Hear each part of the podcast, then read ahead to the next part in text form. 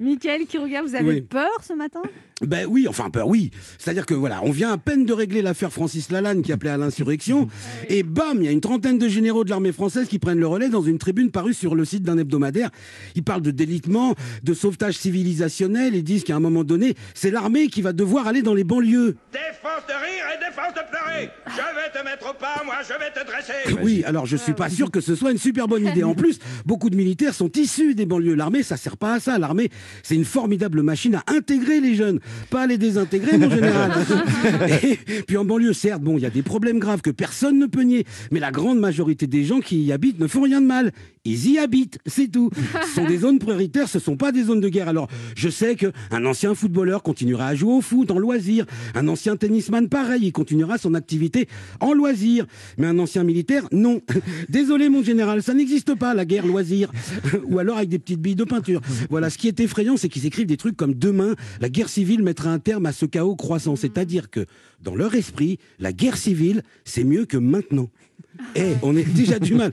Trouver des vaccins, s'il faut en plus chercher des munitions, euh, je laisse tomber. Donc, d'après le journal Libération, la plupart de ces généraux seraient politisés, affiliés de près ou de loin au, Rassemble- nation- au Rassemblement national ou à des mouvements d'extrême droite. Alors, on se détend. Ce sont des généraux à la retraite qui ne représentent qu'eux-mêmes. On va pas les sanctionner parce qu'ils craquent un peu. hein. Si on fait une moyenne d'âge, on dépasse largement les 70 ans.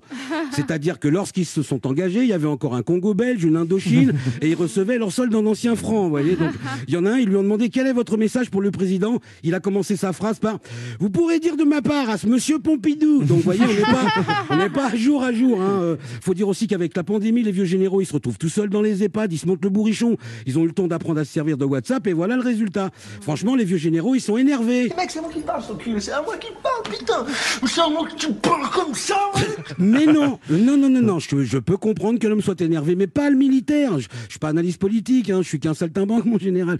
Mais je ne peux qu'inviter tout le monde à jeter un œil dans- sur les pays où l'armée s'est mêlée de politique. Il me semble pas qu'en Birmanie, en Corée du Nord ou au Venezuela, ça se tape la bamboche avec la jambe. Oh, t'es dur C'est vrai que beaucoup pensent que les militaires ne devraient pas se mêler de politique, devraient garder leur opinion pour eux. Ça fait partie du contrat qu'ils ont un jour signé avec la patrie, exactement comme les postiers, les policiers, les soignants ou tous ceux qui servent et sont payés par l'État. L'impartialité par respect pour leur serment. Voilà, il y a beaucoup de taux de tension. C'est pour ça qu'il est temps de commencer à rouvrir. Il faut que ça respire tout ça. D'ailleurs, eh, patronne, le week-end prochain, ce sera le dernier week-end de galère. Ensuite, on pourra bouger dans le pays. Allez au revoir la limite des 10 km. Bonjour la limite de ma carte bleue. Ben oui, parce qu'avec tout ce qu'on a acheté comme conneries qui servent à rien depuis qu'on est coincé, il nous reste pas lourd entre les machines à pain, les planches à plier, les chemises, les incubateurs de bébés crevettes, les kits d'aquarelle 220 couleurs.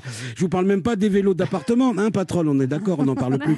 Voilà, l'important maintenant, c'est de recommencer à se fabriquer des bons souvenirs.